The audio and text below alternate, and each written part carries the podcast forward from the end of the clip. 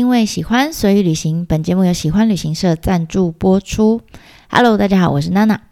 呃，最近啊，有一部我期待蛮久的电影，终于。呃，今天是一月六号嘛，终于要在一月七号呢要上在台湾上映了。那这一部电影呢叫《Hokusai》，就是台湾好像翻译成叫呃北斋，然后浮世绘传奇这样。那当然，它其实他就是日本呃非常有名的一个浮世绘的绘师哈，一个画家叫葛饰北斋里面的那个北斋的发音就是北斋。那原本这部电影呢是去年应该 去年就要上的哦，那但是因为疫情的关系，所以终于好，他在台湾是一月七号预计要上映。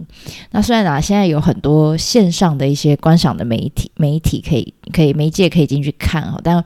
我总觉得，因为我真的很期待我很想要进电影院去支持一下这部片。那希望台湾的疫情不要再扩散了，这样大家才能走进电影院里面去看。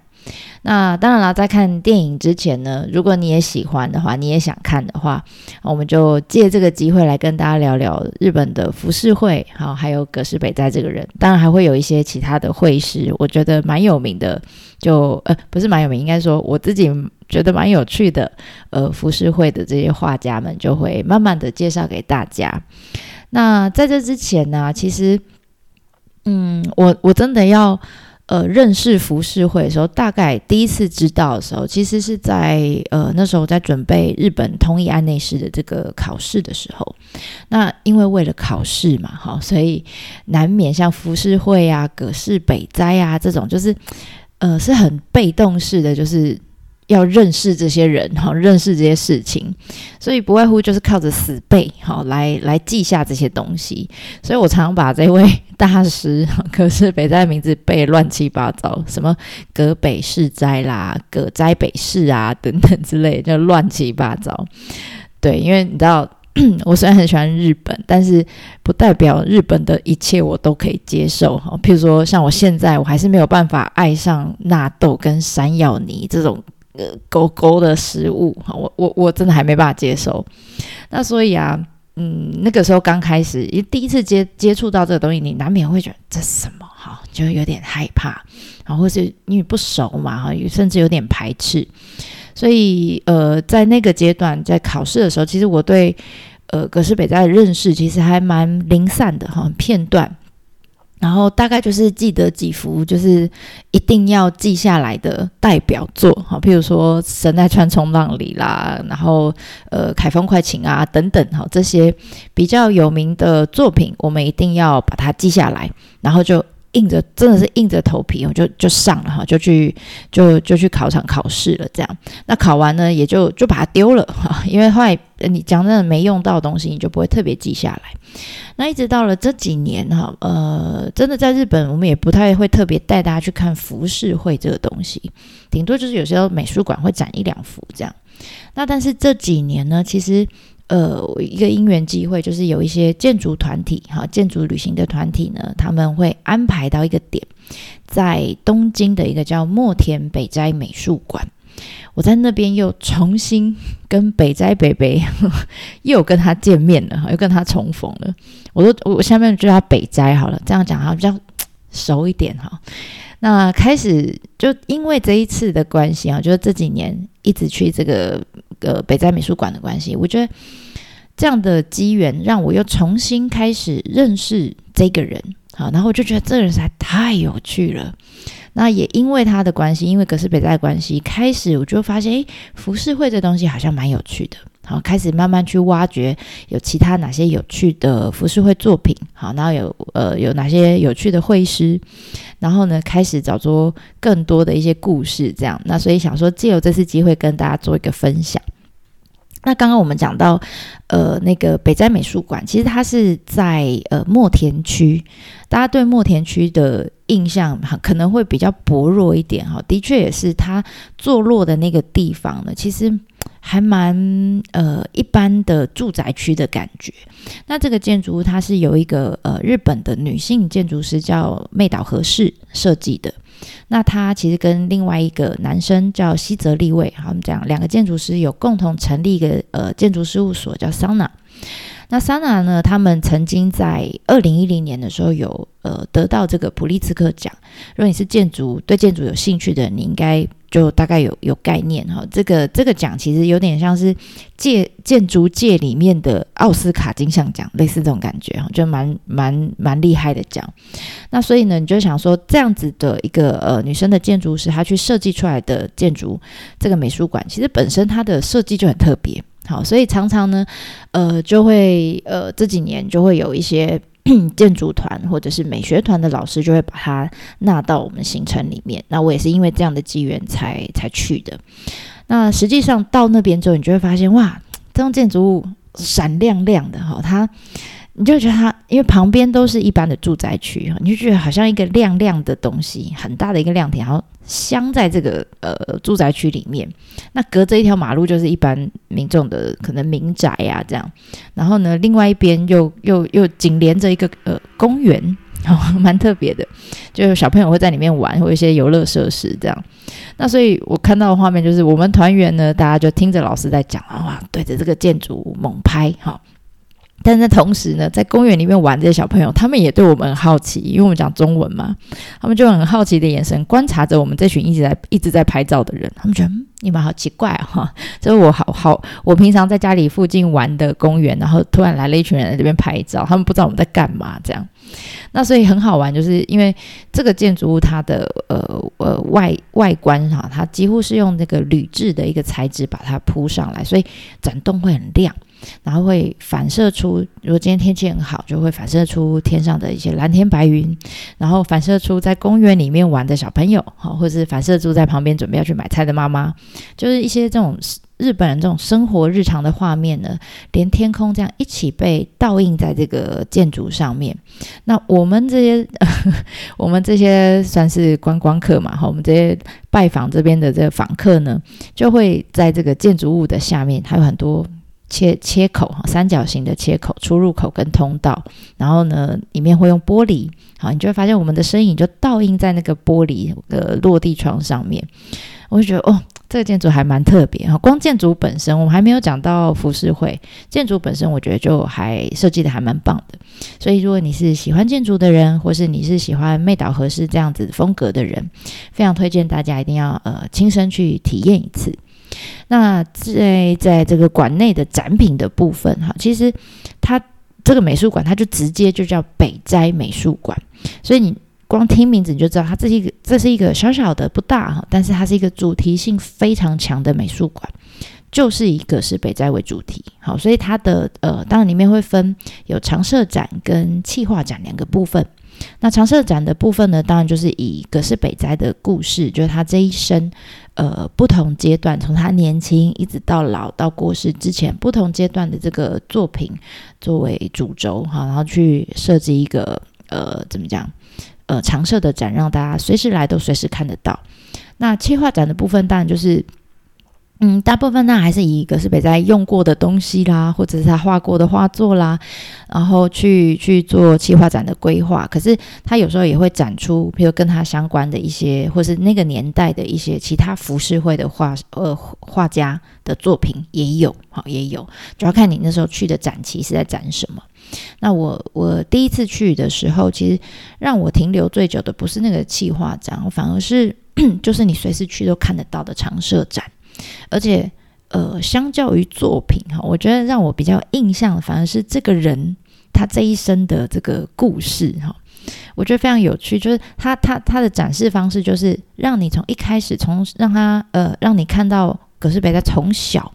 大概到他大概二十岁左右开始学画，开始画画，然后一路就会随着他的，你就沿着走道走哈，他规划的路线走，一路你就会看到他呃，随着他年岁的增长，然后每一个时期，不管他根本没有在管你是主流还是非主流哈，你是哪一个画派的老师，你们之间有没有恩怨？I don't care，我就是想要学画，所以我每个画派我都学。然后呢，也不管当时政策，因为有一段时间江户政府是很打压浮世绘的，他也没有在管，他就是画他的，好，他就是画他，他一直觉得他学的不够，他就像一个海绵一样，就一路学学学，然后一路画画画，画到了九十岁。你看，二十岁画到九十岁，画了七十年，整整画了七十年，而且他就在他自己的世界里面，不管这世界怎么变化，他就是不断的一直画，然后一直觉得自己可以再精进，这样，所以就沿着那个走道走，就你可以看到这个人的人生起伏，然后最后最后，当然九十岁，他在九十岁那一年过世了，我就停在那个展览，他最后就展了一句话。那一句话就是葛饰北斋在过世以前讲的一句话。其实那时候我站在这句话前面好久，就现在，即使是现在，我也常常就是会想到这句，就想到这个人，我就想到这句话，因为我觉得，哦，还蛮有感觉的。因为他在九十岁的时候，一个已经画了七十年的画家，他在九十岁即将要往生之前，他讲了一句话，他说：“他说，如果上天再给我五年的寿命。”我将会成为一个真正的画家。我觉得，而且你，尤其是你在看过他前面这些故事，我我真的很难想象。你说我没看过那些故事，你你不你不会觉得他是一个已经九十岁的画家了。就你知道，在他定义里面，原来这过去七十年的学习也好，练习，甚至他其实是很有名，还有很多学生跟着他的一个老师，一个画呃浮世绘的老师。可是，在他自己的定义里面，他觉得他自己还不是一个真正的画家，哎，他还要再五年，所以我就觉得这个人那个时候我对他了解还没有很深，真的就是看那个展，看完以后我就觉得不行，这个人太有趣了，我想要知道更多，所以我就就记下这段话，然后开始回家我就开始查这个人，然后开始哇看到更多的浮世绘这样，所以我觉得呃一个美术馆啊，其实不管。呃，日本也好，台湾也好，有很多的美术馆。不管我觉得，不管规模大小，或者是里面的呃展品到底是多昂贵，或是多廉价，我觉得那个都其实真的都还好哈。如果一个美术馆可以用这样的方式，比如说透过像我最开始是因为建筑吸引我，我才去的。好，那有些人当然是为了呃他喜欢浮世绘，所以他去；有些人是因为他喜欢北斋，所以他去。Anyway，反正就是不管你透过任何方式，我觉得只要可以让人走进去，然后开始对让让让更多人对这个文化哈，对它的内容产生兴趣，我觉得这就是一个很成功的一个美术馆。至少他在我身上成功了。我真的从那一次之后，我开始对浮世绘很有兴趣。哈，好，那所以。呃，当然，我们之后会介绍北斋这一个人了哈。那但是在这之前，我觉得，呃，可能还是要先让大家了解一下这个浮世绘当时的一些时代的背景知识，这样我们再去讲他的故事，可能会比较有感觉哈。那我们先回到，呃，时间往回转哈，先转回到江户时代。那在那个时候，在江户时代，因为浮世绘是江户时代出现的哈。那可是，在早期我们在江户时代提到，如果我们讲到画啦，讲到艺术品啦等等，哈，其实那个时候的人在脑中浮现的画面就是哦，画哦，大概就是呃，会出现在这些皇宫贵族的，呃，皇室贵族的，或者是武士阶层的那些可能宫殿，或是他们寝室里面。宴会厅，哈，或是一些比较特别的神社、寺庙里面，在这些空间里面，你想想看，你如果有去过，呃，日本有一些呃被被列为那种就是世界遗产的那种景点，哈，通常里面你都会看到，在这种空间里面可能会有一些呃贴满金箔，哈，或者上面有画一些珍奇异兽，像老虎啊、狮子啊。呃，龙啊、麒麟啊，这种灵兽的这种这种图案，哈，或者是有一些很吉祥的含义的花鸟，牡丹呐、鹤啊、凤凰啊这种，你可能画在门上，哈，或者是画在屏风上，甚至是呃天花板上也会有，哈，你就想大概就是这样的画作，这样的作品。那这样的呃艺术品，主要当然都是由那个时候我们就叫狩野派或者叫狩野派。狩猎的狩，哈，野野蛮的野，狩野派。那这一这个家族其实它就是一个画家集团呐，哈啊，大部分都是他们就是呃，你可以称它叫做嗯宫廷绘师嘛，或是将军的这种御用绘师，他们都是为贵族而服务的。那这个家族画出来的画，就是当时啊，如果这些上流社会的人哈，他们要呃有新家哈，有新的空间要装潢，要要有一个作品放在那边的话，他们就会叫这个呃狩野派的这个绘师的画家的这个集团来画画这样。那所以以我们现在。的想象哈，你要想要请得起他们来，一定就是你在社会上是有头有脸的上流社会的人这样。所以以我们现在社会来想象，你就想这个大概就是我们会在那个苏富比拍卖的那个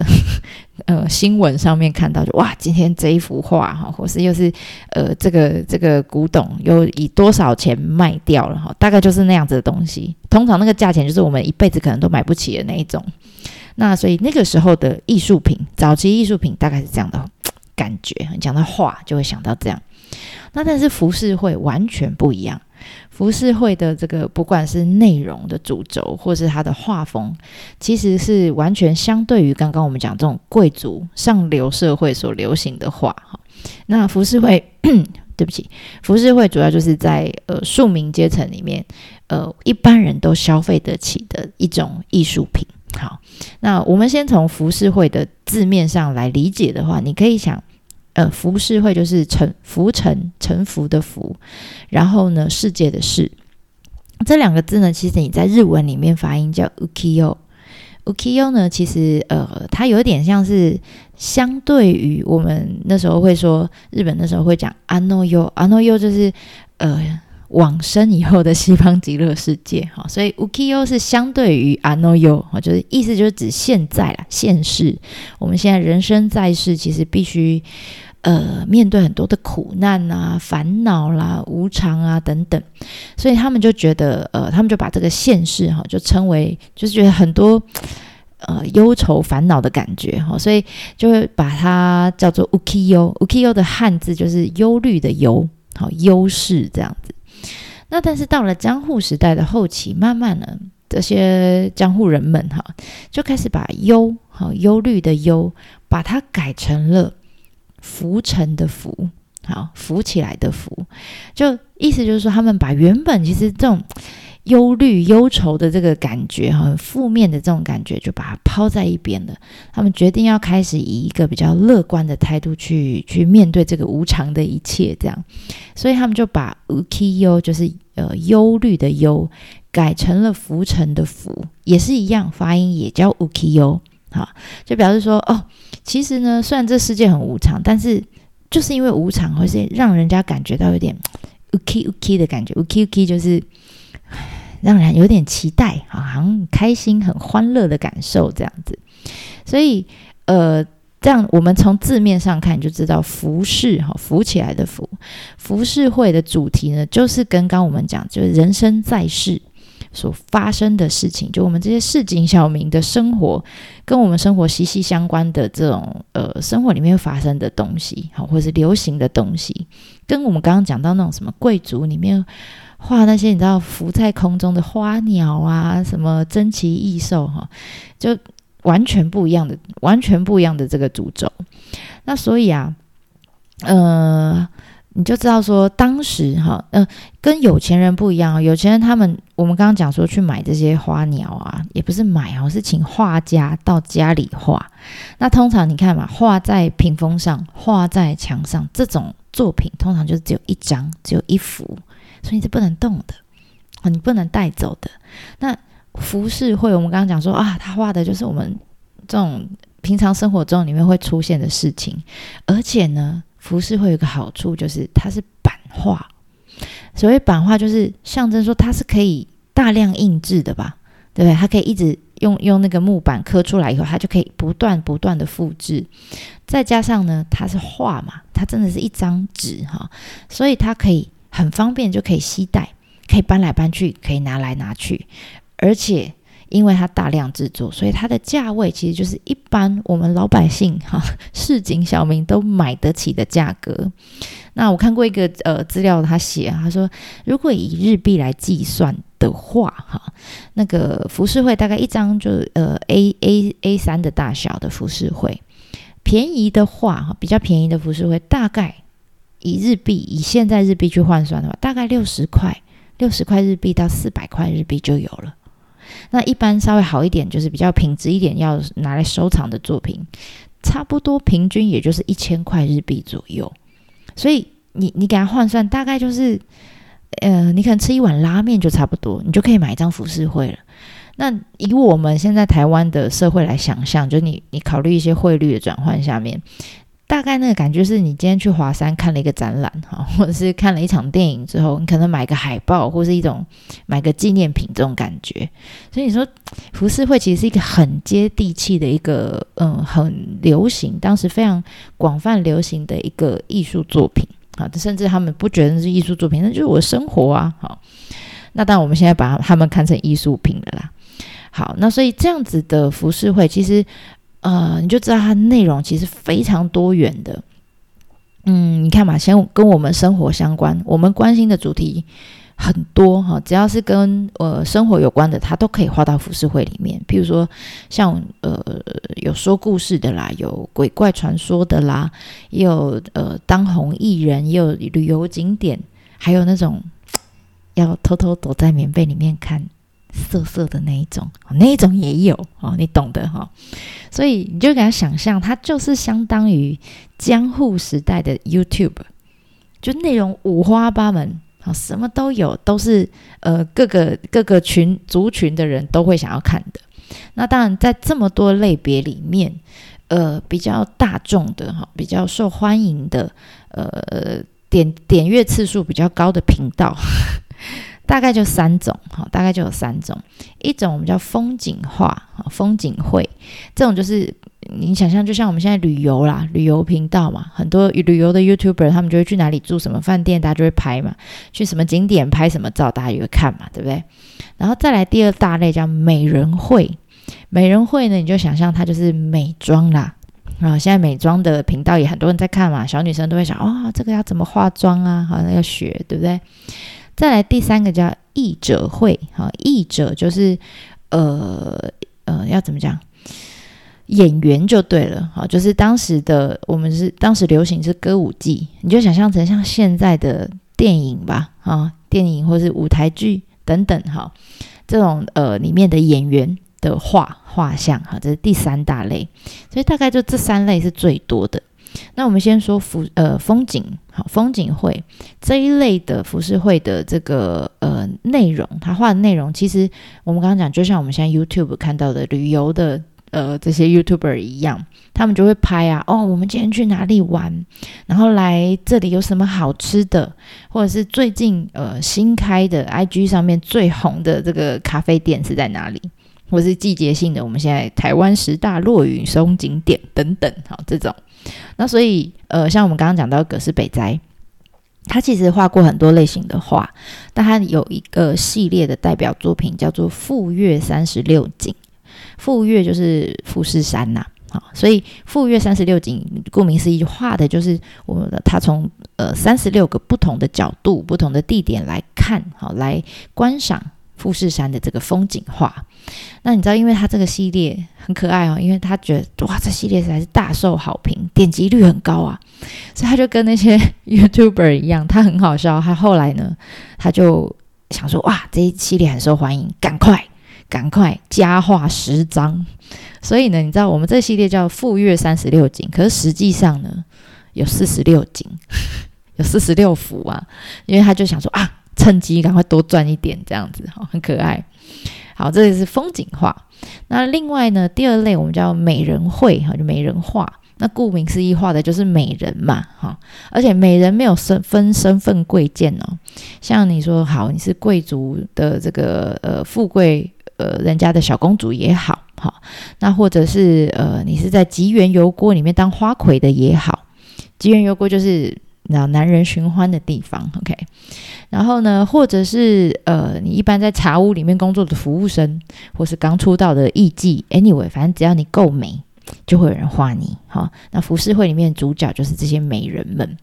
那谁会想要买这些浮世绘呢？当然就是小女生呐、哦，因为这些小女生就想要看哦，原来呃当红的花魁他们的妆，眼睛这边哇尾尾巴要怎么画哈，然后眼头要点什么 亮亮的之类的，anyway 他们就会学，然后或是看他们头上插着什么样的发簪呐、啊？然后现在的发型流行什么发型？有没有刘海？哈、哦，像据说啦，那个江户时代的发型，据说有三百多种。那总是要看哪一个比较流行嘛，对不对？好，还有啊、哦，这些这个小公主们，她们现在都穿什么样的和服啊？好、哦，就这些全部就当时的时尚流行，还有美妆，哈、就全部都在这个服饰会面，你都看得到。那你看是不是跟现在 YouTube 上面的美妆频道超像？超像，或是我们现在在呃外面买得到的这些流行杂志、时尚杂志也是一样。好，大家都想要透过这样子的方式来得到最新的第一手的流行资讯。那好玩的是，你知道现在厂商不是也会找一些当红的网红来夜配吗？那个时候的厂商也会找浮世绘的画家来做夜配。现在是我们叫夜配文，那个时候叫夜配画、夜配绘。哈，那最常见的这个厂商就是和服。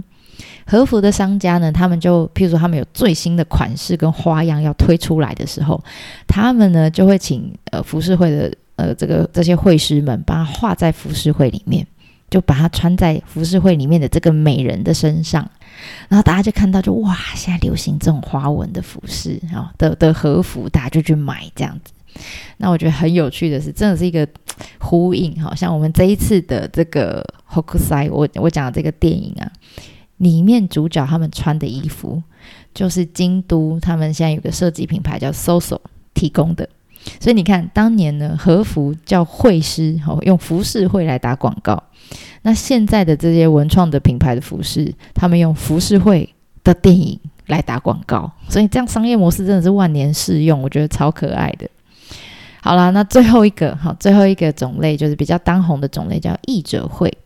那就有点像现在了，你看，呃，现在我们大家都在讲，那你假天呃假日都在干嘛？好，你放假都在干嘛？我说没有啊，追剧啊，跟我女朋友去看电影啊，等等之类，对不对？好，所以这这这些活动其实是我们现在人很不可或缺的一个呃娱乐活动之一。那对当时江户人来说也是一样哦，他们放假就说，哎，你要干嘛？哦，我要去歌舞伎座看一下歌舞伎表演，啊，看一场这样子，这这是他们很舒压的一个活动。所以你知道，就像电影也是一样哈，就每一次歌舞伎座呢有新的戏要上档的时候，他们要广告嘛，啊，就会找来这个浮世绘的画师呃画家来帮他们画，可能是画里面的呃演员男主角谁来演很重要，对不对？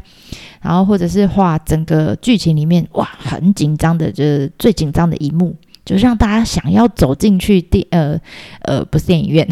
歌舞伎座去看，有点像剧情预告片，就在最重要的时候他就把它卡掉这样，所以呃这个浮世绘对他们来说是一个广告的一个功用。好，那当然这时候业配厂商怎么可能又放过呢？和服厂商还是要来凑一脚哈，所以一样也会让这些主角们他们可能会赞助这些和服啊等等哈，然后请浮世绘画师把它画上去。所以你看，相较于女生，他们去会去看美人会，那男生呢就会来看这个艺者绘，因为对男性友人们来说，哇，想要变成时尚型男吗？来看这个艺者会就对了。好，当然女生有些为会为了啊，这男主角好帅而买，管他穿什么衣服，男主角帅就好。Anyway，所以就是因为这样子，呃，这样子的，呃，当时的一些。呃，流行哈，所以你就知道这三种三大种类是目前也是啊，在整个呃收藏的这个业界里面，应该说浮世绘界里面哈，收藏最多的种类大概就是这三类。那我们之后呢，也会找几幅让大家来看看，有一些还蛮有趣的浮世绘的内容。那因为时间的关系，我们这一集呢就先分享到这边，希望大家还喜欢。好，那我们下一集再继续喽。ではまたね。